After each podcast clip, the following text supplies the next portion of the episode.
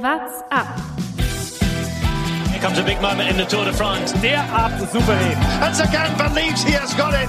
Julien Alaphilippe gewinnt das Bergtrikot. Geraint Thomas is our Tour de France champion. Tourfunk, die tägliche Dosis Tour de France.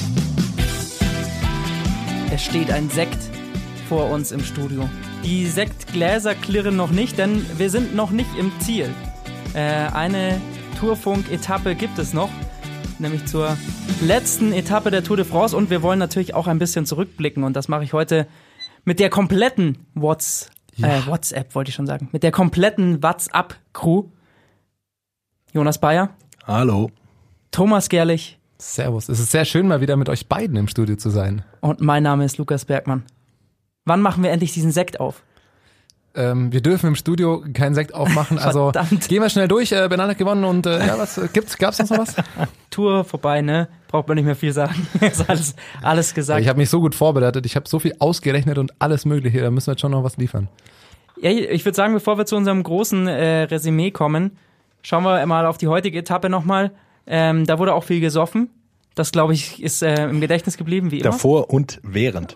davor, davor vor allem, ja. Äh, die Fahrer haben einiges äh, auch auf Social Media gepostet. Ich glaube, Garen sie Thomas gestern hat schon tatsächlich zum haben. Frühstück noch ein Bier gehabt, so sah es auf dem Foto aus. Ja, Desperados, wenn wir das hier sagen. Das war Unfassbar. kein Frühstück, wenn du die ganze Nacht wach bist. Nein, so, so schlimm war es wahrscheinlich nicht. Aber hoffentlich hat er sich für heute Nacht noch was aufgehoben. Einer, der auf jeden Fall nicht gesoffen hat, glaube ich, war Caleb Youn. Wie schnell war der heute auf dieser letzten Geraden? Das ist ja unfassbar. Von wo kam der denn wieder? Ja, zu zweit waren sie vor allem. Grönewegen ist quasi so ein bisschen sein Sprint angefahren. Die hatten ein Loch vorne zu äh, Bonifacio, Edwald Borsenhagen und Maximiliano Ricchese. Was für Sprinter auch. Drei, die man da vorne nicht so ganz erwartet hätte. Da hatten sie ein Loch und dann sind die auf einmal, man hat's, irgendwann hat man diese Kamera, die an der Seite mitfährt, hat die drei vorne im Blick und auf einmal denkt man, die fahren in Zeitlupe und es kommen zwei Leute, Grönewegen und Jun, Jun, der noch mal ein bisschen schneller war, fahren an denen vorbei. Das Haus wären die doppelt so schnell gewesen als sie. Also verrückt. Das war ein bisschen wie so ein Videospiel bei so einem Autorennen, Ja. wenn du auf einmal nochmal den, den Turbo zünden kannst und nochmal 20 km/h schneller fährst. Die sind ja so schnell vorbei, das wirkte wirklich ja, wie, ein, wie ein Spiel. Ich hatte wirklich kurz das Gefühl, dass Bonifacio das Ganze gewinnen kann und das wäre wirklich sehr verrückt gewesen. Also damit, Thomas, kennst du Nicolo Bonifacio? Natürlich. Ja, selbstverständlich. Aber nie, also Nicolo Bonifacio ist auf jeden Fall nicht der, der äh, Favorit gewesen für den Sprint und sah kurz danach aus, dass er das Ding reißt. Sehr verrückt.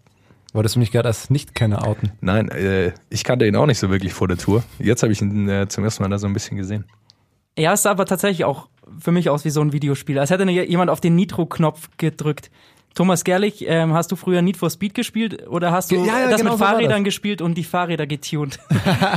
Ihr hättet heute so Thomas Gerlich nämlich sehen müssen. Er saß vor dem Fernseher und hat jedes dieser Rennräder, das da heute rumgefahren ist, angeschmachtet. Ja, natürlich. Es ist eine 44er Felge. Schaut's euch an. Es ist eine 44er. Es war keine 44er. Nein.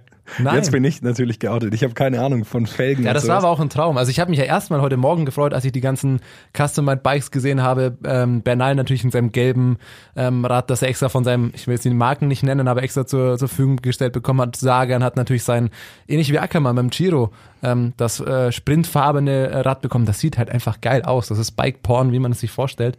Und dann tatsächlich fand ich es interessant, ja, dass die heute mit auffällig anderen Felgen teilweise, unterwe teilweise unterwegs waren, bis Education First, die mit 80 Millimeter Felgen, also sehr Aero- Aero-Felgen quasi, fast schon so Triathlon-Laufrädern ähm, da unterwegs waren. Das ist für mich, der ja tendenziell eher vom Triathlon kommt, ähm, ich fand das spannend. Ich weiß schon, euch hat das irgendwie mein Nerdgelaber da nicht so interessiert.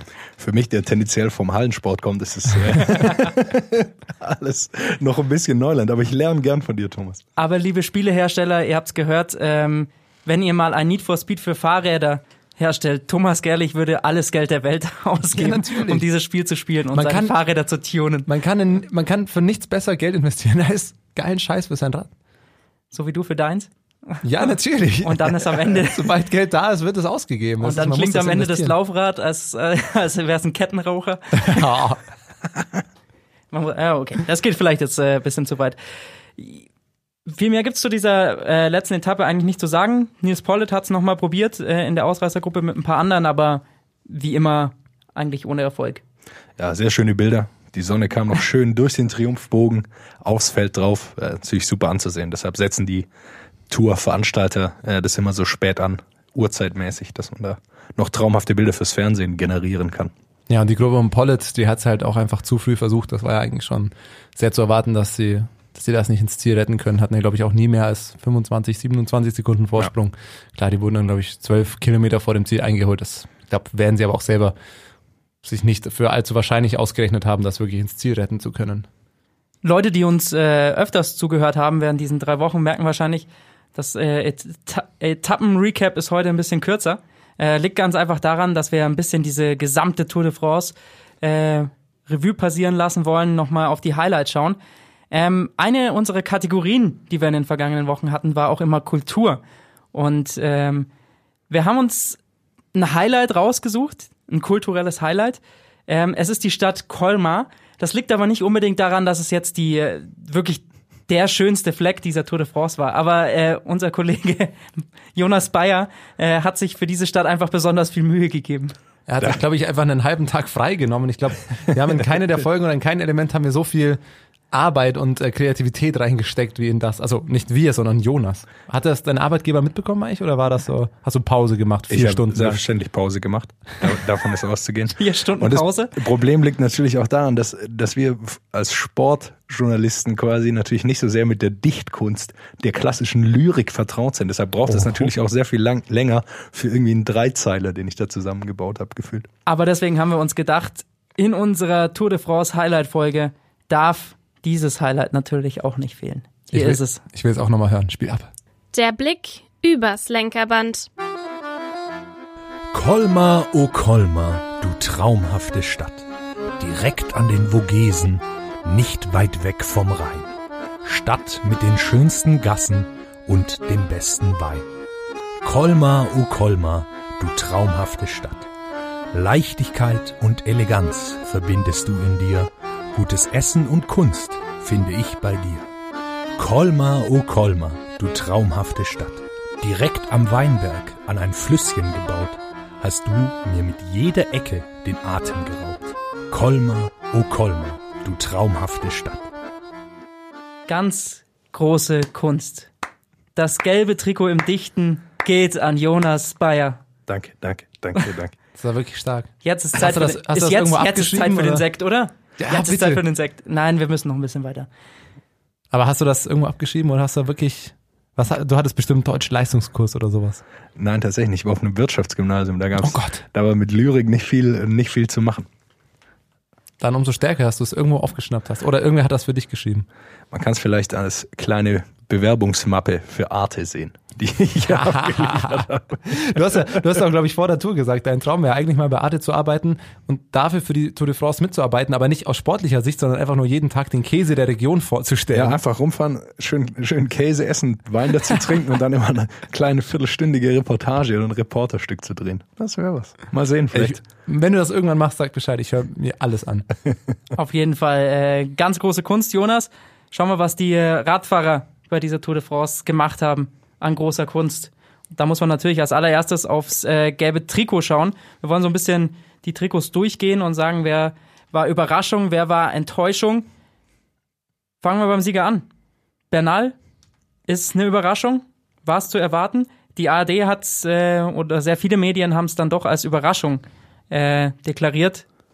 Für mich gar nicht so sehr.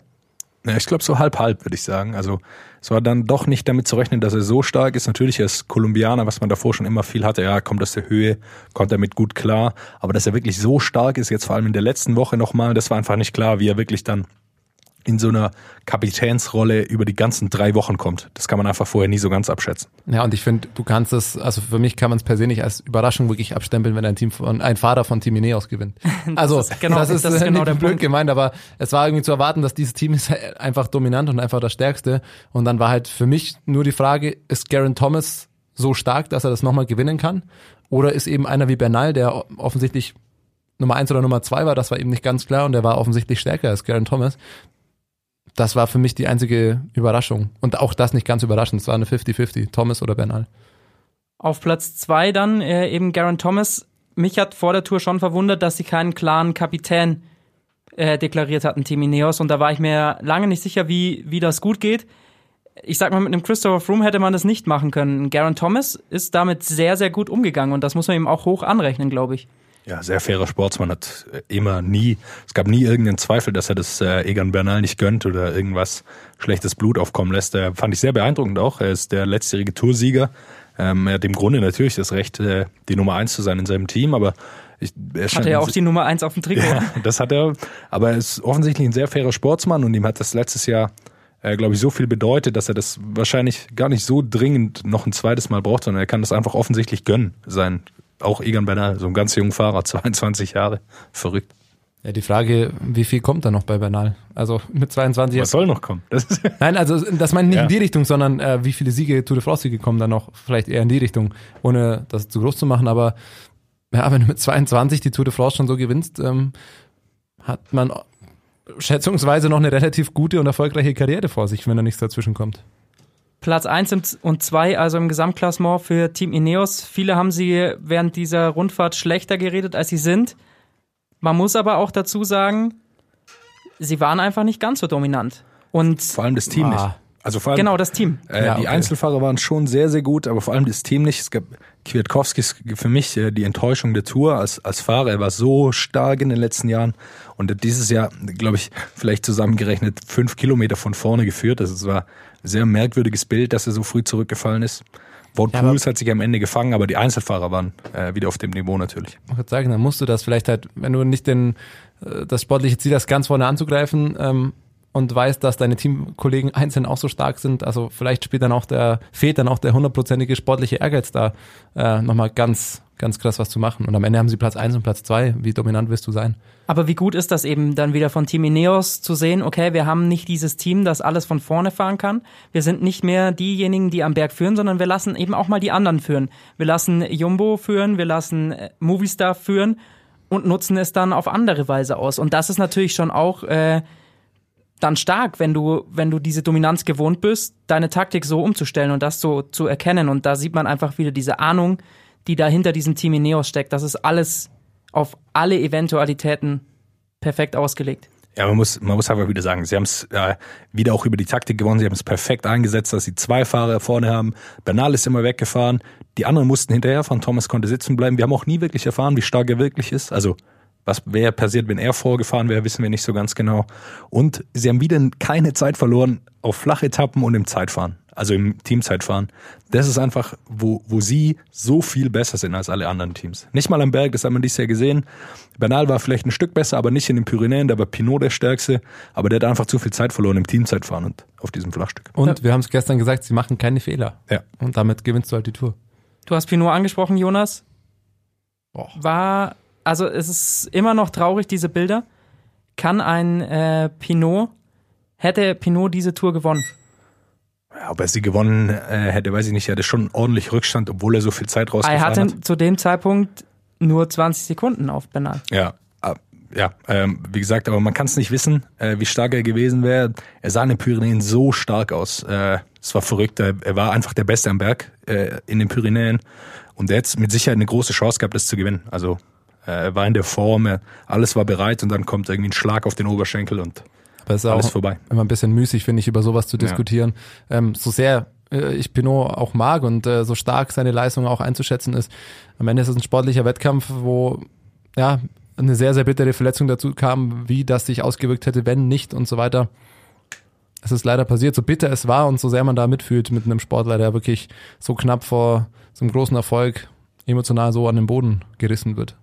Das ist sicherlich richtig. Die Frage ist nur, ähm, war Ineos dieses Jahr überhaupt verwundbar? Und die würde ich schon mit Ja beantworten. Ja, weil, definitiv. weil auch ein Mikel Landa in den Bergen stärker ausgesehen hat, wenn sich da Movistar nicht so angestellt hätte. Wenn Ja, sie ihn vielleicht nicht an Giro geschickt hätten. Hört mal zu, Movistar. Das wäre äh, schon mal eine Sache gewesen. Und deswegen äh, war es auf jeden Fall auch so eine spannende Tour, weil eben Ineos mal verwundbar war und weil ein Mann äh, lange Zeit für so viel Wirbel gesorgt hat. Den müssen wir ansprechen, Chouillard Alaphilippe. Geile Tour. Kann er jemals diese Tour de France gewinnen oder war das die einzige Chance? ich glaube, für den Gesamtsieg ist er nicht der, der, der, der Fahrertyp dazu. Ähm, weil er da, glaube ich, insgesamt über drei Wochen auf allen verschiedenen Etappenarten, glaube ich, sie nicht gegen alle durchsetzen kann. aber ich meine, am Ende springt Platz 5 für ihn raus. Ist eine sensationelle Tour gefahren. Ich glaube 15 Tage in Gelb, 14 oder 15. Aber ich habe es genau im Kopf, ich glaube 15 waren es. Das ist überragend. Und man hat aber auch gesehen, er hat, äh, ich glaube, die letzten ein, zwei Tage in Gelb, die er gefahren ist, da ist er eigentlich schon auch zu viel gefahren, als er eigentlich hätte fahren sollte, so wie er dann am Ende durchgereicht war. Glaube ich, weil er relativ, also nicht relativ früh, aber er hat auch schon irgendwann gemerkt, okay, es wird für den Gesamtsieg nicht reichen. Dann gebe ich lieber früher schon ein bisschen all out und breche halt hinten ein. Dafür habe ich noch ein, zwei Tage länger das gelbe Trikot. Und was ist ja schon mal ein sensationeller Erfolg. Also eins, einen Titel hat er noch bekommen, er ist der aggressivste Fahrer der Tour, also die rote Rückennummer über die gesamte Tour wird am Ende noch vergeben, die hat er bekommen jetzt. Äh, auch zu Recht, finde ich, er hat, er hat so viel versucht. Ob er fürs Gesamtklassement fahren kann, ich habe, wenn ich eins gelernt habe bei der Tour, dann nicht gegen Alaphilippe irgendwas sagen. also, ja. ähm, ich, ich weiß nicht, ich, wahrscheinlich, er könnte es schon versuchen, sicher nochmal unter die Top 3 zu kommen, sich auch zu spezialisieren auf Gesamtklassement. Er wird dann natürlich seine Stärken verlieren. Du hast auch schon angedeutet, der ist einfach ein Klassikerfahrer. Äh, der äh, gewinnt im Frühjahr so viele Rennen, so viele Eintagesfahrten. Ich glaube, davon will er auch nicht wegkommen. Dafür ist er bekannt, ist einer der besten Fahrer der Welt, gewinnt da fast alle Rennen, zu denen er antritt. Und es ist natürlich auch gefährlich, wenn du so ein bewährtes Training, was jetzt so gut funktioniert hat und ihn in so eine Form bringt, ja. umstellst, spezialisierst auf Gesamtklassement, kann das auch voll nach hinten losgehen und er wird auf einmal 15. im Gesamtklassement kommendes Jahr, gewinnt aber keine dieser Klassiker-Etappen. Und wenn du der beste Fahrer der Welt bist, aktuell und so in so vielen Rennen so weit vorne sein kannst, ähm, wäre es für mich tatsächlich fast sogar ein Nachteil, sich dann auf äh, diese Grand Tours zu spezialisieren. Vielleicht in zwei Jahren, wenn er dann so oft. Er ist erst 27, ja. das muss man auch dazu sagen. Er hat noch Zeit. Er hat noch Zeit. Ja, und ich habe erst heute früh, glaube ich, oder gestern Abend nochmal ein Video von ihm gesehen von vor vier Jahren oder so, ich glaube bei seiner ersten Tourteilnahme, als relativ junger Typ, wie er noch gesagt hat, so sein Traum wäre es, einmal das gelbe Trikot zu haben für einen Tag und sonst wie, dann damit wäre er schon so zufrieden, das würde ihm mehr bedeuten als so, so vieles andere. Jetzt hat er 15 davon. Er hat sich sensationell präsentiert, er kann so stolz auf sich sein, äh, geile Leistung gezeigt, also das ist, ähm, man muss die Tour da, finde ich, nicht gewinnen, wenn du 15 Tage äh, in deinem Heimatland das gelbe Trikot trägst. Wie viel größer geht es denn? Er hat auf jeden Fall bei den Franzosen für sehr viele Glücksmomente gesorgt. Das, glaube ich, kann man definitiv festhalten. Ja, und wenn wir schon bei Landsleuten sind. Ja, wir müssen natürlich. Der vierte Platz, jetzt sind wir, wir schon Platz 1, 2, 4, 5 und sonst wie. Emanuel Buchmann, was für eine Tour. Grandios, grandios gefahren. Es ist immer noch unglaublich, ähm, über Jahre hinweg immer wieder diese Frage, wann kommt ein deutscher Gesamtklassementfahrer? Und seit drei, vier Jahren heißt, da kommt einer. Emanuel Buchmann so lange angekündigt, so lange auch irgendwie versteckt gehalten von Bora, weil eben so behutsam aufgebaut, eben bei diesen kleineren Rundfahrten, letztes Jahr dann, dann die Vuelta mal gefahren. Er war bei der Tour de France natürlich schon dabei, aber das hier war ein anderes Level. Emanuel Buchmann, Top 4 bei der Tour de France. Wow, Ansage grandios, äh, wirklich einfach nur grandios gefahren. Er, war unter den äh, fünf besten Bergfahrern der Welt, die da waren. So viel haben nicht gefehlt äh, bei der Tour. Ähm, also äh, da gibt's nicht viel zu sagen. Er konnte immer mitgehen, ähm, hat nie wirklich eine Schwäche gezeigt. Äh, super, grandios vor den ganzen Leuten, die da hinter ihm gelandet sind, die keine Chance hatten gegen ihn. Ja, und sicherlich natürlich auch gut für den deutschen Radsport, dass du da mal wieder einen hast, der im Gesamtklassement äh, da auch ganz, ganz vorne mitfahren kann. Ähm, das ist für die Sportarten, für die Popularität ja so abgedroschen das klingt, natürlich immer, immer ein Vorteil, immer ein Push. Was fehlt ihm noch zum, zum Podium? Also äh, auf dem Papier natürlich 25 Sekunden auf Kreuzweig, aber was fehlt ihm noch? Zwei, drei Jahre. Ein Team.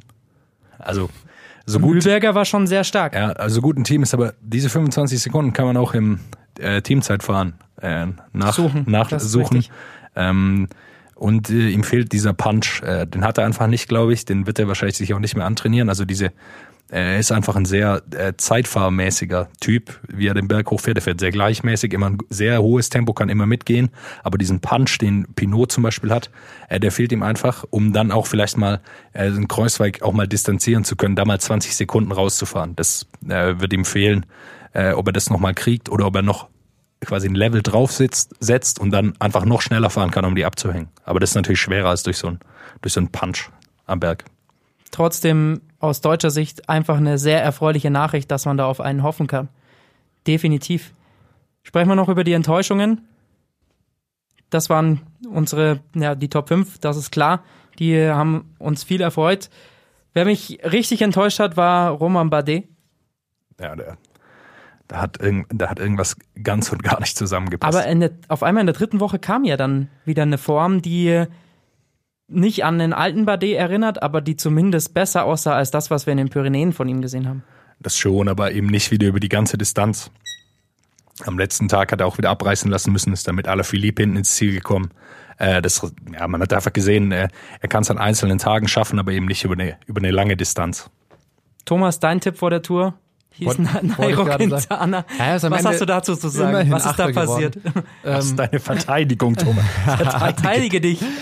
Schön, dass man hier immer so angeklagt wird. Ja, nee, natürlich, aber da muss man auch fast sagen, auch wieder das Team, also Nairo Quintana hat natürlich auch nicht einfach die Leistung gezeigt, ähm, die es rechtfertigen würde, aber auch die ganze Teamstrategie von Movistar ähm, war ja auch schon ein bisschen, bisschen weird. Das Team hat am Ende jetzt auch, im Endeffekt haben sie nur Gesamtklassementfahrer, aber ja, die beste Platzierung, die jetzt rausgeschwungen ist, ist Platz, ja, Platz 8. Da ist Quintana noch der Beste von ihnen geworden. Ja, Nee, Nee, Quatsch, Landa Landa ist sechs. auf Sorry, sechs. jetzt habe ich mich gerade verguckt. Ich hatte gerade die Liste offen, sorry.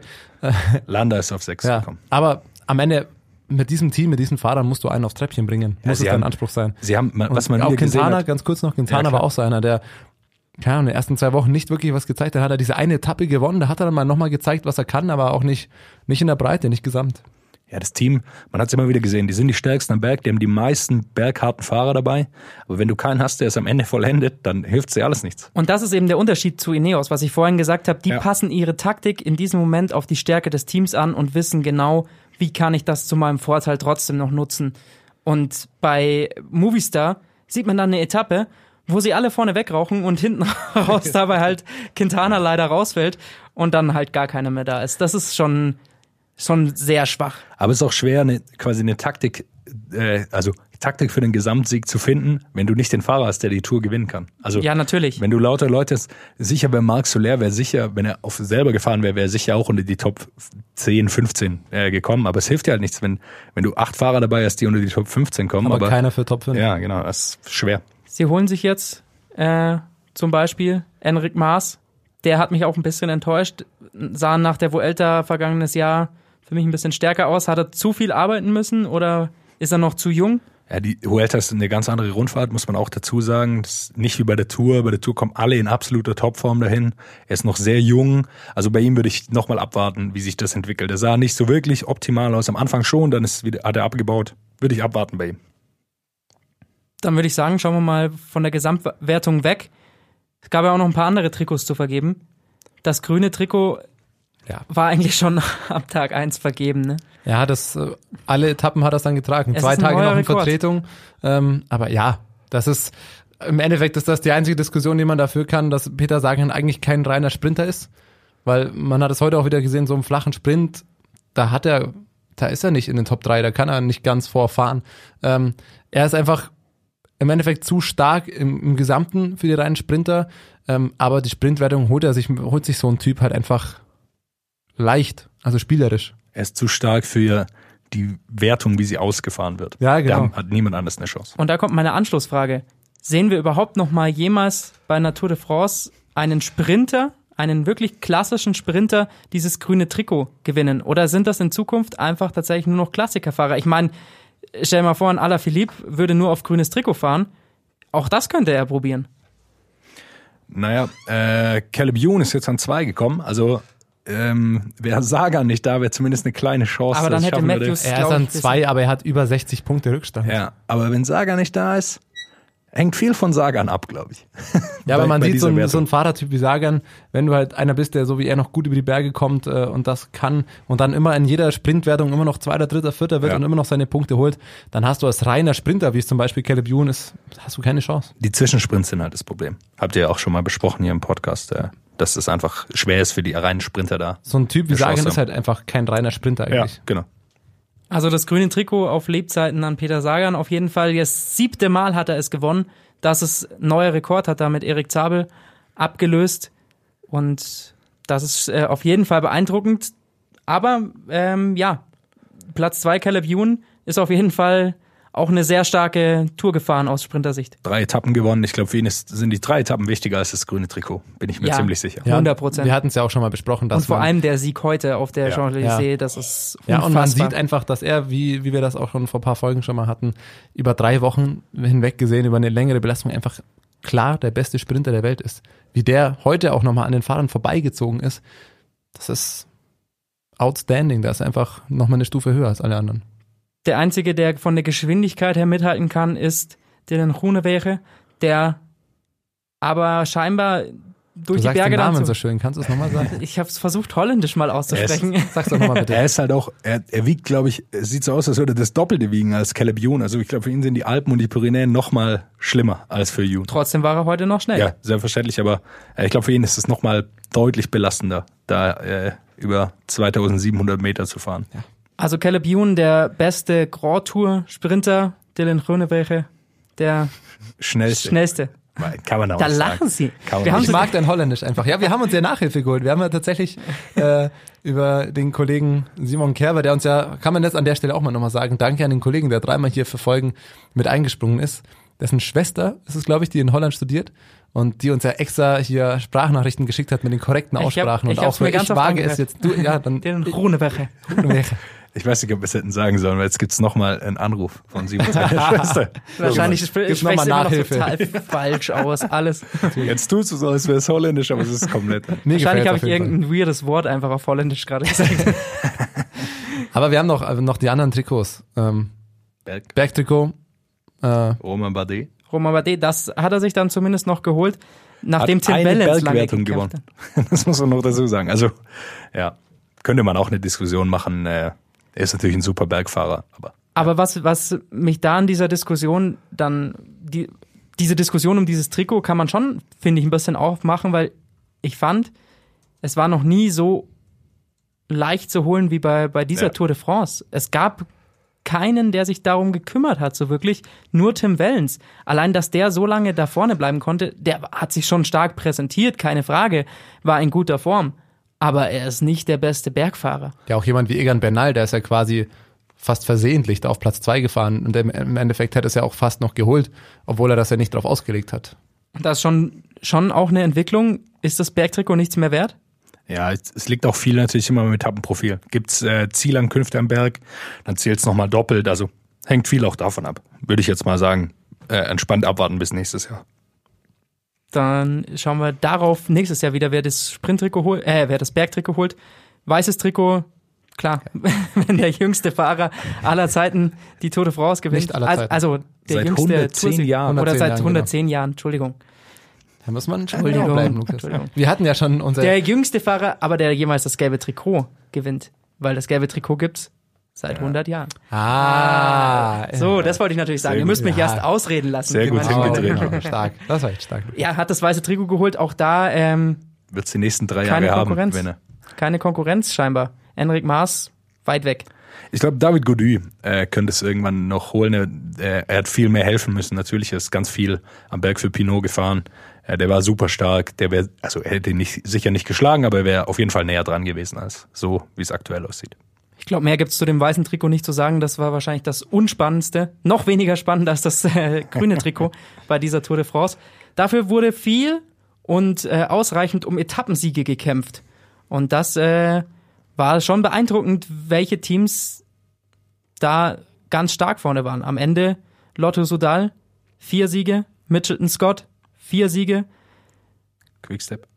äh, Quickstep drei Siege, Jumbo Ja. vier Siege. Das waren schon beeindruckende Leistungen, was für starke Teams die haben. Ja, man, man hat es wieder gesehen, wie es immer ist bei der Tour. Ähm, die stärksten Fahrer, in Anführungszeichen, fahren natürlich äh, selbstverständlich bei den stärksten Teams und die holen sich dann die Etappen. Und man sieht, wenn man für, für Teams wie Cofidis, Vanti, also sehr kleine Teams, auch wenn die auf der, in dieser World Tour mitfahren, ist es sehr schwer, bei der Tour de France eine Etappe zu gewinnen, einfach weil die anderen Teams wirklich starke Leute in die Ausreißergruppen schicken. Also wenn Daryl Impey oder Matteo Trentin äh, eine Etappe aus der Ausreißergruppe gewinnen, da ist halt nicht viel zu holen für kleinere Teams, weil das absolute Weltklassefahrer sind, äh, die dann sich auf einmal in der Ausreißergruppe wiederfinden. Oder Simon Yates. Was will man machen als äh, kleinerer Fahrer auch?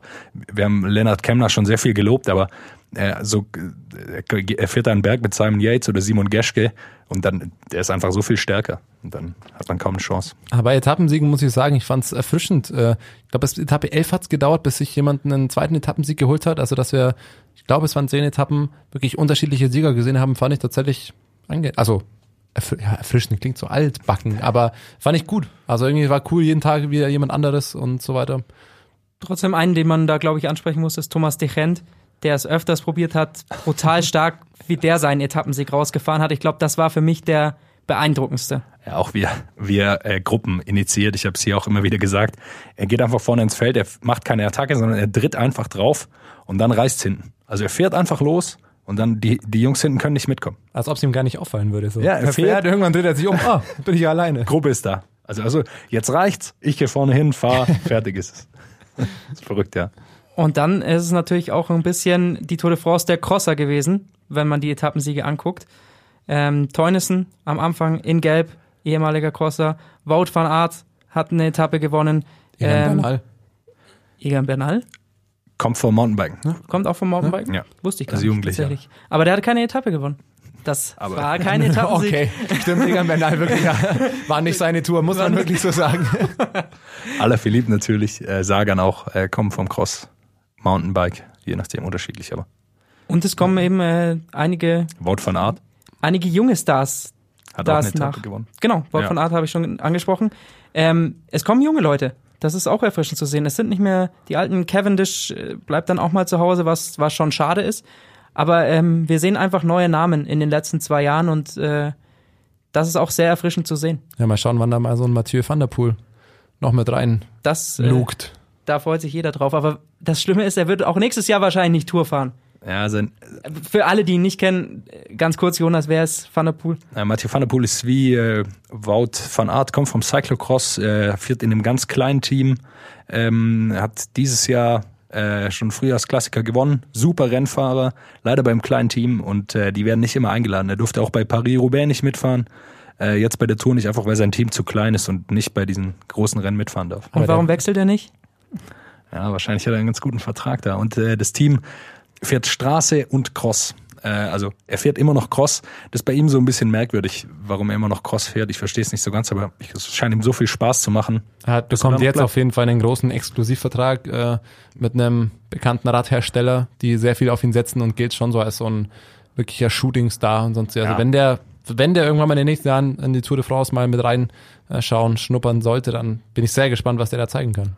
Ja, aber auch eben im Gesamtklassement junge Leute dabei. Also auch das kann man bei dieser Tour definitiv festhalten, glaube ich, dass wir da ähm, Namen gesehen haben, von denen wir noch öfters was hören werden.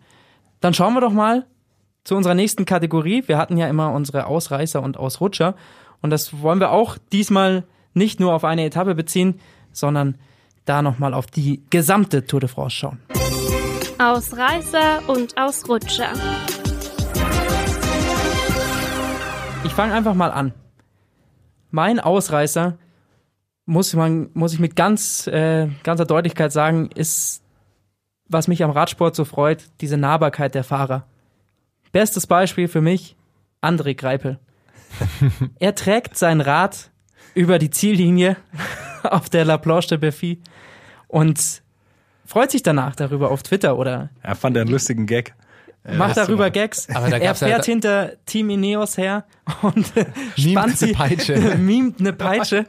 Auch überragend. Ja, auch alle Interviews, äh, die kommen da an, sind komplett am Limit über drei Wochen hinweg, der Körper an der absoluten Grenze.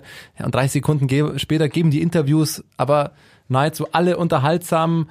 Keiner, der mal dievenhaft da irgendwie auftritt. Alle cool. Lennart Kemner hat coole Interviews gegeben. Ante Greipel ge äh, wirklich, ja, verglichen mit anderen Sportarten so locker, so authentisch, so lustige Typen einfach tatsächlich. Ich finde, ich denke mir, so blöd das klingt, bei einigen von denen denke ich mir, weil ich wäre gern mit denen befreundet. Die wirken, als ob man mit denen echt viel Spaß haben könnte. Ja, Thomas Dechent haben wir noch gesehen, der eben wir begründet, warum er in Ausreißergruppen geht. Einmal, weil es an einem sehr heißen Tag sagt er dann, ja, äh, ich bin ganz vorne, damit ich einfach schnell eine Flasche Wasser bekomme. Und dann ähm, jetzt am letzten Tag mit seinem Freund Tim äh, Tim Wellens fährt er nochmal raus, sagt danach, ja, das war keine Taktik oder irgendwas. Wir wollten einfach nur nach vorne, damit wir noch ein Bild zu zweit haben. Überragende Story. Glaubt ihm das wirklich? Das ist echt, äh, echt stark und das das ist einfach das Schöne, was ich wieder in diesen drei Wochen Radsport gemerkt habe, wenn man sich so intensiv wie wir damit beschäftigt. Und auch wenn man sich nicht so intensiv damit beschäftigt, kriegt man trotzdem auch am Rande immer wieder so kleine Schmankerl geliefert, einfach von den Fahrern. Äh, ob das jetzt ein Twitter-Tagebuch von Simon Geschke ist, der da äh, tief einblicken lässt, wo er schläft und, und seinen Schlafplatz Seinem postet. Bettkasten. In seinem Bettkasten äh, haben wir auch angesprochen im, im Podcast. Also das war wirklich äh, einfach wieder schön zu sehen und äh, hat mich wieder bestätigt, warum ich Radsport-Fan bin. Ich finde auch untereinander. Also auch der faire Umgang miteinander unter den Sportlern, da fließt nahezu nie böses Blut. Das ist am Ende immer, ja, der und der war besser, Glückwunsch, äh, gefühlt auch ehrliche Freude einfach, wenn jemand äh, einen Erfolg hat. Ja, die wissen das einfach ähm, als Leistung zu schätzen und einzuordnen. Gefällt mir sehr gut. Mein Ausreißer äh, war diese Tour ganz klar die Planung. Wir haben es gerade schon angesprochen, du hast gesagt, so viele unterschiedliche Etappensieger. Es war immer was los, es ist immer was passiert. Keine lang, zu viele langen Flachetappen, auch wenn das nicht ganz optimal ist für die Sprinter natürlich. Aber es ist immer was los. Viel Klassikerprofile, wo es sehr schwer ist, aber nicht immer sehr weit berghoch geht, dass auch Leute wie Trentin, äh, Impey oder Alaphilippe auch eine Chance haben, da einfach vorne mitzumischen und die wirklich richtig starken Fahrer äh, da auch vorne reinfahren. Ja, ich muss sagen, ich war vor der Tour fast, also tendenziell eher sogar ein bisschen skeptisch ob der Planung und dieser Etappen, aber ich wurde sehr positiv überrascht. Also ich muss auch sagen, rückwirkend war es eine sehr coole Tourplanung. Unfassbar spannend auf jeden Fall, ähm, vor allem auch da durch diese wenigen Zeitfahrkilometer. Ja. Ähm, ist da auch der Trend dahin, dass dieses Zeitfahren immer weniger Bedeutung kriegt? Oder sehen wir da bei der nächsten Tour dann auch mal wieder Abwechslung? Müssen sie eigentlich fast, oder? Ja, sie müssen es fast machen. Äh, der Trend geht einfach auch am Berg zu diesen Zeitfahrertypen hin. Nächstes Jahr wird Tom Dumoulin sicher wieder die Tour de France fahren, Chris Froome. Da sieht man noch mehr von diesen Zeitfahrerleuten am Berg. Also muss man mal abwarten, wie sie es regeln. Im Grunde ist es fast ein Zeitfahren am Berg, was sie machen. Und Thomas hat auch noch einen Ausreißer. Ja, ich äh, setze mal so ein bisschen die, die nationale Brille auf vielleicht. Ähm, aber das hat mir tatsächlich, ich habe mir das vor der Tour schon ein bisschen gedacht und die Tour hat es auch nochmal übertroffen. Ähm, diese neue Generation an deutschen Radsportlern, die da jetzt mittlerweile da ist, die da nach und nach kam. Wir haben über Emanuel Buchmann gesprochen, der ja sensationeller Vierter. Dann äh, äh, Lennart Kemner, den wir immer mal wieder angesprochen haben, der jetzt auch gestern nochmal einen sensationellen Erfolg gemacht hat. Ich habe auch nochmal nachgeschaut, immerhin auch auf Platz sieben äh, in der Wertung um das weiße Trikot. Ähm, auf einmal sind da Fahrer da. Wir hatten Pascal Ackermann, wenn man das mal von der Tour das ausnimmt, der den, die, äh, die Punktewertung, die Sprintwertung beim Giro d'Italia gewonnen hat. Man hat da auf einmal, während so Leute wie Kittel irgendwie letzten Jahre rausgefallen ist, Ande Greipel, der jetzt auch nach und nach nicht über seine Leistung, die hat er definitiv erbracht, aber auch halt einfach am Ende seiner Karriere langsam ist. Da kommt eine Generation nach. Du hast auf einmal einen Gesamtklassementfahrer, der ganz vorne angreifen kann. Du hast mit Lennart Kemner einen, der bei seinem ersten Tourauftritt äh, für Wirbel sorgt, da geile Etappen fährt, geile Leistungen bringt, wo du dich auch nur auf die Zukunft freuen kannst. Du hast mit Pascal Ackermann einen der nachkommenden, ja, weltweit besten Sprinter vielleicht sogar, ähm, wenn er seinen Weg weiter so geht. Ähm, das macht wirklich einfach Spaß. Nils Pollitt darfst du nicht vergessen. Nils Pollitt, genau, um Gottes Willen. Ja, der Klassikerfahrer, der in den nächsten zwei, drei Jahren auch bei jedem Klassiker ähm, man berechtigte Hoffnungen haben kann, dass der da mal gewinnt. Also das ist wirklich, du hast bei jedem Radrennen hast du auf einmal, im Endeffekt kannst du aus deutscher Sicht so ein bisschen mitfühlen und hoffen, dass da was geht. Und das macht einfach Spaß. Ja, Pollitt, äh, absoluter äh, Star dieses Jahr schon fast. Ja. Zweiter bei Paris-Roubaix, Fünfter in der Flandern-Rundfahrt. Schachmann haben wir noch vergessen, äh, Richtig. der für die hügeligen Klassiker quasi in den Ardennen, äh, wo er super Ergebnisse eingefahren ist. Also du hast vollkommen recht, da ist einiges incoming. Oder leider schon da. ausgeschieden, leider ausgeschieden, Genau, der leider, Herr. Schachmann. Aber ähm, wir haben uns trotzdem an seinen Leistungen erfreut, Ja. hat sich ja auch ähm, des Öfteren gezeigt. Trotzdem gab es auch ein paar Momente, die ähm, uns ein bisschen stutzig haben werden lassen. Unsere Ausrutscher. Und meiner, muss ich sagen, ist diese Fahrweise, die wir ein paar Mal gesehen haben, die dann unter anderem auch zum Ausstoß von Tony Martin und Luke Rowe geführt hat. Was soll es, dass man anfängt zu blockieren? Ich kenne diese Positionskämpfe natürlich schon vom, vom Sprint und da wird hart gefahren im Radsport. Das ist alles schön und gut. Aber wenn man anfängt, Ausreißversuche, Angriffe am Berg, an kurzen Hügeln zu blockieren, indem man die Stra sein ganzes Team einfach auf, an der Straße aufspannt und die Leute nicht vorbeifahren lässt, hat das für mich nichts mehr mit Radsport zu tun. Nee, da brauchen wir auch gar nicht, glaube ich, lang drüber diskutieren. Ich glaube, da sind wir alle einer Meinung. Äh, das gehört sich einfach nicht. Wer in die Ausreißergruppe gehen will und stark genug ist, äh, kann das machen. Wer nicht daran interessiert ist, dass die in die Ausreißergruppe gehen, der muss halt hinterherfahren und äh, sie nicht weglassen. Äh, glaube ich für mich, für mich zumindest ist eine ganz einfache Diskussion, dass man sagt, nee, äh, entweder fahrt ihr das Loch zu oder ihr müsst sie weglassen. Definitiv. Ich glaube auch, dass wir da nicht drüber diskutieren brauchen. Wir haben es mit Geldstrafen gesehen bis zum Ausschluss. Ähm, Absolut richtig. Geht hoffentlich. Das Hört auf. sollte, sollte hart bestraft werden, unserer Meinung nach, weil ähm, macht keinen Spaß. Ich bleib bei meinem Ausrutscher direkt mal bei der deutschen Brille und bei des liebsten deutschen Diskussionsthemas, Smalltalk-Themas. Worüber redet der Deutsche gerne? Das Wetter. Ja, natürlich. Gibt es ein Thema, worüber der Deutsche bei je, also ein einfacher Gesprächsöffner ist in Deutschland als das Wetter? Natürlich redet Na man gut, aber es hat zumindest Zeit. ja einen Grund in diesem Fall. Definitiv, sonst hätte ich es mir auch nicht ausgesucht, Lukas. Ich mache das ja nicht einfach nur aus Ist Jux es und die. Hitze, Thomas? Es ist, nein, das war tatsächlich einfach, ähm, es ist natürlich jede Sportart, die draußen stattfindet, da hat das Wetter einfach einen Einfluss. Man braucht das jetzt auch gar nicht sich drüber beschweren, man muss es so hinnehmen. Aber ich finde, man kann einen kleinen Teil darüber diskutieren, einfach ob das Wetter oder inwiefern das Wetter einfach einen Einfluss genommen hat auf bestimmte Wertungen.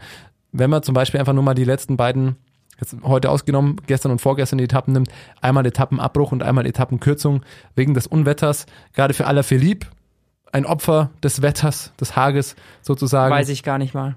Das wird natürlich jetzt so dargestellt, als hätte er in der Ja. Abfahrt da äh, viel Zeit aufholen können. Ich es ist glaube eine nicht. Diskussion, die definitiv auch müßig ist zu führen, weil es vorbei ist, aber ich finde so ein bisschen, ähm, das hinterlässt natürlich immer so ein bisschen ein Geschm Geschmäckle. Ja, nee, das, man muss äh, diese Diskussion schon führen. Ich sehe sie nur nicht bei, bei Alaphilippe. Also ich glaube, Alaphilippe hätte auch am letzten Berg ähm, dann nochmal Zeit verloren und auch dann auf einer Etappe, wo es nicht nur zum Schluss 33 Kilometer bergauf geht, sondern vorher noch äh, Berge dabei sind, hätte ihm noch mehr wahrscheinlich geschadet. Bernal Also, hat weil- halt super profitiert Genau, Bernal beim, hat beim schon letzten Berg, profitiert, äh, das muss man, muss man sagen. Hätte Bernal ohne das Wetter die Tour gewonnen? Ich glaube ja. Hätte er sie so deutlich gewonnen? Ich glaube nein. Ja, wahrscheinlich ist genau das, was du gesagt hast, Thomas, dieses Geschmäckle, wie man bei mir, wo ich herkomme, aus dem Schwäbischen sagt, äh, das ist halt ärgerlich einfach. Also das hat diesen faden Beigeschmack, dass man immer, kann sich jetzt irgendjemand melden und sagen, ja, aber wenn hier das nicht abgebrochen worden wäre, dann wären wir da noch mal ran und an ihm vorbei. Äh, Ob so war, wird man nie rausfinden können, aber dieser, dass immer sich noch einer melden kann und sagen, ja, jetzt lass, lass mal Bernal, das wird nächstes Jahr wieder kommen, wahrscheinlich vor der Tour, wenn er mitfährt. Ja, da war ja die Etappe nur abgebrochen, sonst hätten die ihn eingeholt oder was. Ich glaube, das ist das Problem einfach, das wir da haben. Das ist ein bisschen schade, weil Bernal war in den Alpen der stärkste Bergfahrer und das muss man auch einfach äh, honorieren. Deswegen glaube ich eben schon, dass er es gewonnen hätte. Ich kann mir schon vorstellen, dass sie die nicht mit einer Minute Rückstand Ja. bei dieser Etappe ins Ziel gekommen wären, aber ich glaube, er wäre ins gelbe Trikot gefahren und ich glaube, er hätte es auch so verteidigt. Also von dem her ähm, Abhängen konnte ihn niemand. Ich Abhängen glaube, konnte da, ihn da, niemand. da sind wir uns Ja. alle einig. Die Frage ist, wie viel Vorsprung hätte er da rausgefahren? Oder wie viel hätten sie wieder reinfahren können? Hätten die hinten zusammengearbeitet, aber da ist sehr Ja. viel Konjunktiv dabei. Das kann man einfach, kann man einfach nicht entscheiden. Deswegen, weil da das Wetter eben so einen kleinen Strich durch die Ja. Rechnung macht in, in, ja, in diesem Resümee, dass man dann zu Egan Bernal zieht, ähm, ein kleiner Ausrutscher. Aber da kann natürlich keiner was dafür, außer Petrus. Ja, für mich ist ein Ausrutscher ähm, äh, bisschen vielleicht so um, um die Ecke. Einige Teams, die nur auf Gesamtwertungen gegangen sind, außer, muss man Ineos natürlich ausnehmen, aber wenn man sich anschaut, Trek, äh, ein bisschen mit einer kleinen Ausnahme, Education First, ähm, die da angekommen sind mit den absoluten Top-Leuten, Agile de Mondial, kleines Trostpflaster, jetzt das Bergtrikot, wo aber auch viel Glück dabei war, dass sonst noch, wie, so, wie wir es vorher schon gesagt hatten, sonst niemand darauf gegangen ist. Äh, die haben ein Problem. Also man hat gesehen, Jumbo Visma ist mit einem Sprinter angekommen und mit sonst noch einigen starken Fahrern haben einige Etappen gewonnen. Bora das gleiche mit Buchmann. Buchmann hat nicht so den riesen Druck, weil er weiß, Sagan gewinnt eh das grüne Trikot, gewinnt sicher eine Etappe. Äh, da kann ich mal ganz locker mitrollen. Und ich glaube, das spielt schon eine Rolle bei den Fahrern dass sie eben nicht diesen Druck haben, weil sie wissen, okay, wir haben noch eine, einen Plan B, wie wir hier auffallen können bei der Tour. Und Richie Port zum Beispiel, der hat den kompletten Druck auf seinen Schultern.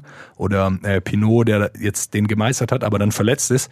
Und dann steht sein Team mit nichts da am Ende. Ja, sie haben im Grunde äh, keine, keine Wertung, die sie da am Ende haben. Äh, deshalb für mich ist das ein bisschen ein Problem, wo die Teams vielleicht auch ein bisschen umdenken müssen. Ja, vor allem von, von Trek bin ich dann schon, schon enttäuscht. Ähm, Richie Port hätte ich, hätte ich mir stärker eingeschätzt, jetzt wo wir ihn endlich mal über eine gesamte Tour de France gesehen haben. Ja. Movistar hätte ich mir stärker eingeschätzt. Also, ähm, ja, ist, ist schwierig, wenn du siehst, dass alle, die vorne im Gesamtklassement sind, auch noch andere Fahrer haben. Ist schon irgendwie wie eindeutig, dass außer Ineos das keiner hinkriegt. Ja. Muss man abwarten, wie es nächstes Jahr aussieht. Dazu ähm, muss man einen, na, eine Sache muss man noch herausheben bei dieser Tour de France. Wir haben ja immer wieder auf die Werte geguckt, die äh, bei den jeweiligen Etappen auf Strava hochgeladen wurden. Und was macht man bei einem Gesamtfazit? Man schaut sich an, wer war der Beste über drei Wochen auf Strava. Stravazen.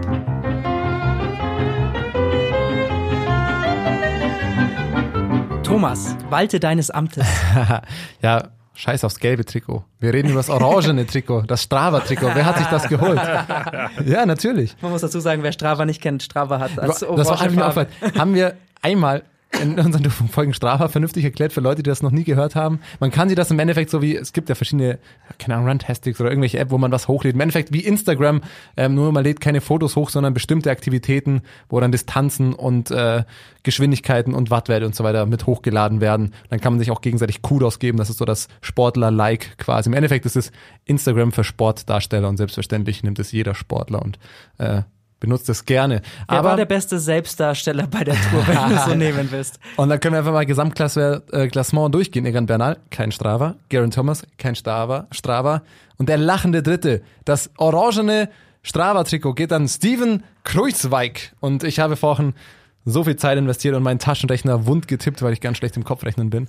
Ähm, Ja, gut, und bei den- alles zusammengezählt. Leider, und ich muss jetzt nochmal schnell aktualisieren, vielleicht geht es jetzt, Stand 22.22 Uhr, hat Steven Kreuzweig immer noch nicht hochgeladen, es sei ihm vergönnt. Ich hoffe, äh, er kann es entschuldigen, weil er Der schon trinkt. stark am Tresen Der ist. trinkt. Ich habe die alten, äh, die ersten 20 Etappen zusammengezählt und äh, er kommt insgesamt auf 3228,8 Kilometer ist er gefahren in diesen drei Wochen. Das ist eine Gesamtzeit von 80 Stunden und 14 Minuten und sage und schreibe 49.340 Höhenmeter. Wenn man die Etappe heute mitnimmt, hat die nochmal 700 Höhenmeter gehabt insgesamt. Sicherlich. Es gab Bestimmt. nochmal eine Bergwertung, eine kleine, glaube ich Bestimmt. sogar. Dann sagen wir, er kommt am Ende auf über 50.000 Höhenmeter. muss man 50 sich mal Kilometer, die er bergauf gefahren ist. 50 Kilometer, einfach gerade bergauf. Prozent. 100 Prozent Steigerung. Natürlich schon verteilt auf, auf 20 Etappen, aber Ja, das ist muss einfach, man sich mal das sind einfach die Zahlen, die man sich gerne nochmal vor Augen führt, sich überlegt, ja, das ist ja, 80 Stunden, Das ist einfach 25, drei gute Arbeitswochen. 30 Mal über irgendeinen so einen Alpenpass hin und zurück die ganze Zeit. Mehr Das Höhenmeter, als ich in meinem extrem. Leben bisher zurückgelegt habe auf dem Rad. Wir hören mir da so vertikale Meter auf dem Rad jemals gefahren bist wahrscheinlich. Nee, aber das ist einfach ähm, damit herzlichen Glückwunsch, Steven Kreuzweig. Ähm, Unser Strava-König. Wenn es das irgendwo geben würde, hätte ich es mir selber schon lange geholt. Ein Trikot mit dem Strava-Logo in der entsprechenden Farbe. Ähm, aber sehr, sehr schön, hochverdient. Steven Kreuzweig knapp danach natürlich. Emanuel Buchmann. Wobei, und da kommen wir zu einem Thema, das mir nicht gefällt. Steven Kreuzweig lädt wenigstens alles hoch. Und Emanuel Buchmann, der lädt irgendwie alles hoch, aber manche Etappen wohl, und genau die wichtigen Etappen, im, es gibt bei Strava so einen Versteckten-Modus, dass es quasi nicht jeder sehen kann. Aber der macht natürlich die Rechnung ohne Strava-Stalker wie mich, weil der lädt dann nicht die Etappe hoch, aber wenn ich auf die Segmentlisten schaue, auf diese bestimmten Abschnitte, dann steht natürlich seine Zeit auf diesem Seg- Segment mit drin. Thomas ist ein Fuchs. Ja, natürlich. Aber ich kann ihn schon verstehen. Ich meine, Sherlock. du folgst ihm ja sogar bis zum Fastfood-Restaurant. Wer das nicht gesehen hat, schaut auf unserer Twitter-Seite vorbei, WhatsApp unterstrich das fand ich sehr gut. Podcast. Da, Aber da wurde ich von einem wurde äh, am von Ruhetag einem Kumpel, erwischt. Erwischt. Victor, damit du auch mal erwähnt bist, wurde ich darauf hingewiesen. Ja, guck mal, von wo der an diesem Ruhetag, wo die Aktivität losgeht. Und dann zoome ich da ganz nah rein und dann ging das direkt neben einem Fastfood-Restaurant mit dem goldenen M ging die Fahrt los. Ich kann nur hoffen, dass das Hotel direkt ne- daneben war. Liebe Oder Leute- eigentlich hoffe ich es nicht. Natürlich nicht. Ähm, das war's mit der Tour de France, liebe Leute. Euer Fazit. Grandios, wir haben es auch geschafft. 21 Podcasts zu 21 Etappen. Super. Mit mehr oder minder guter Aussprache. Dafür müssen wir uns vielleicht nochmal entschuldigen, was wir so alles rausgehauen haben an falschen fran französischen Begriffen. Wir haben unser Bestes gegeben. Aber äh, aus sportlicher Sicht war es die spannendste Tour seit seit 2000, Ja, letztes Jahr war auch nicht so entspannt, aber 2014 vielleicht, wo Froome nicht dabei war. 2014, ja. Obwohl der Nibali auch sehr dominant Ja. war. Es war eine irre spannende Tour und ich saß selten so gebannt vorm Fernseher, so lange. Das heißt, wir haben jetzt 21 Etappen und 21 Folgen Tourfunk rausgehauen. Also der Sekt, den ich jetzt hier mir langsam anschaue, der schreit immer mehr danach aufgemacht zu werden. Definitiv. Es waren, waren drei geile Wochen. Ich finde, da können wir auch mal sagen, können wir auch mal auf uns ein bisschen Lob an uns selber. Ja. Lob an uns selbst. Wir dass wir es immer noch mit, dass Boah, immer noch mit uns ekelhaft. gegenseitig, ah, ja, weil es ja Er warm hört, drin ist. er hört den Schweiß, den schmierigen. Oh. Nee, aber ähm, wir kommen und wir machen, und das kann man jetzt vielleicht mal sagen, wir machen dann natürlich auch noch weiter. WhatsApp kamen ist ja nach der Tour de France ähm, nicht vorbei. Wir machen weiter, wir gönnen uns jetzt vielleicht erstmal eine kleine Pause. Aber es gibt genug zu bereden. Die Transfers stehen vor der Tour. Äh, Vor der Tour. Ja, Die Transfers nach der Tour ist vor der Tour. Nee, Die Transfers stehen vor der Tür. Ähm, die Vuelta ist auch nicht mehr so weit. Also es wird auf jeden Fall weitergehen, täglich. Ähm, das, glaube ich, will sich keiner anhören, wenn wir hier täglich äh, über irgendwas reden. Täglich wird es natürlich nicht weitergehen, so wie jetzt während der Tour de France. Aber ähm, wir haben schon geplant, in regelmäßigen Abständen. Ähm, wir können es noch nicht ganz genau sagen, ähm, wie die Planung aussieht, aber so, ja, ein, zwei Mal im Monat wird schon eine Folge kommen, glaube ich. Das kann man auf jeden Fall sagen. Ja, täglich ist auch einfach nicht leistbar, muss man auch sagen. Also wir machen das hier nicht hauptberuflich, äh, deshalb ist für uns nicht möglich da. Wir machen das täglich- nicht mal nebenberuflich. Wir machen das einfach nur in der Freizeit, just for fun. Ja, äh, genau. Deshalb, äh, wir haben auf jeden Fall geplant, das weiterzumachen. Äh, kam auch super Feedback von euch. Äh, würden uns natürlich auch noch freuen, wenn ihr uns weiter Feedback gebt auf den Social Media Kanälen oder wenn ihr unseren Podcast auf iTunes äh, bewertet. Hilft uns sehr, dass wir auch gesehen werden.